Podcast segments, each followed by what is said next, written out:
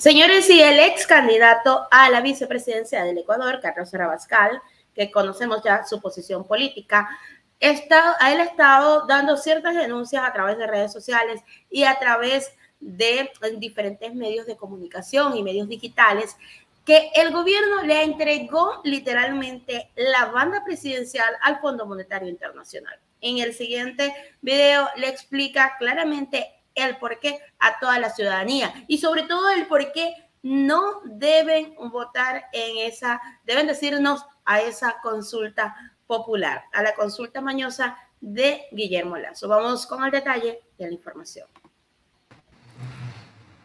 El ex candidato a la vicepresidencia del Ecuador, Carlos Rabascal, ha estado denunciando a través de distintos medios digitales y a través de medios de comunicación que el gobierno de Guillermo Lazo le ha entregado la presidencia al Fondo Monetario Internacional.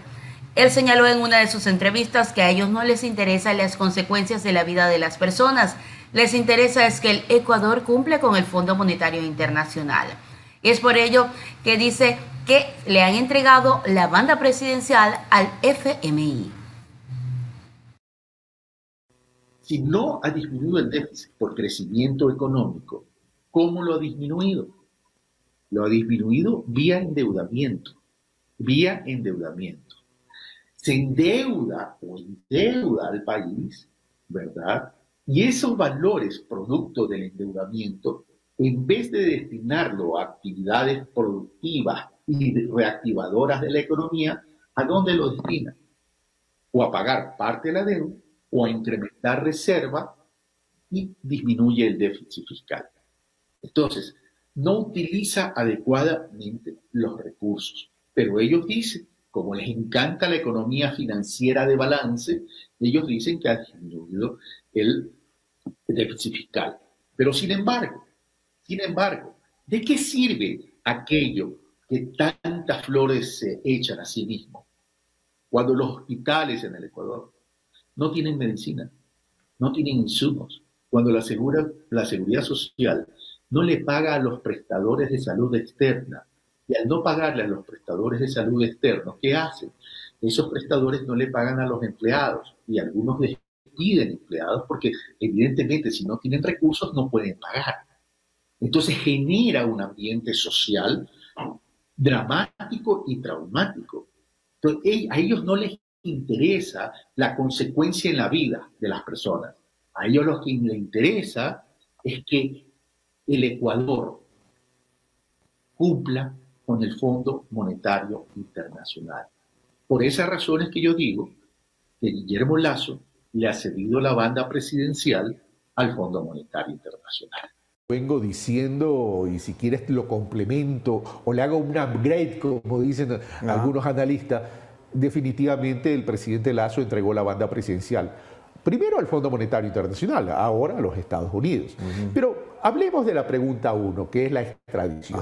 ¿Qué se ha dicho en relación a la extradición? Porque esa es la pregunta paraguas, la que marca esta consulta popular para que eh, eh, el gobierno eh, tenga un ancla y, tratar de orientar a que las personas, la ciudadanía, los electores voten sí en la consulta popular. A ver, ¿qué se ha dicho de la extradición? Que la extradición va a resolver los problemas de la seguridad en el país. De la violencia. De la violencia en el país. Entonces, que la extradición va a permitir erradicar el narcotráfico en el país. Eso lo ha dicho el presidente. Y que también se va a poder extraditar a corruptos que están en Estados Unidos. Ya, primero que la extradición, como bien sabes tú y como bien sabe eh, la ciudadanía, no solo del Ecuador, sino del mundo entero, la extradición responde a determinadas características que están relacionadas con el crimen organizado.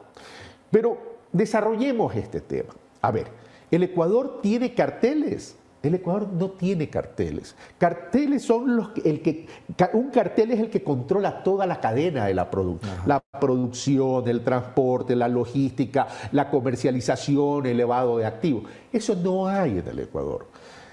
Lo que hay en el Ecuador es el microtráfico. Pero vamos a lo siguiente, si me permites, Leonardo. Eh, eh, Orlando, perdón. A ver, ¿por qué nosotros somos un país de paso de droga?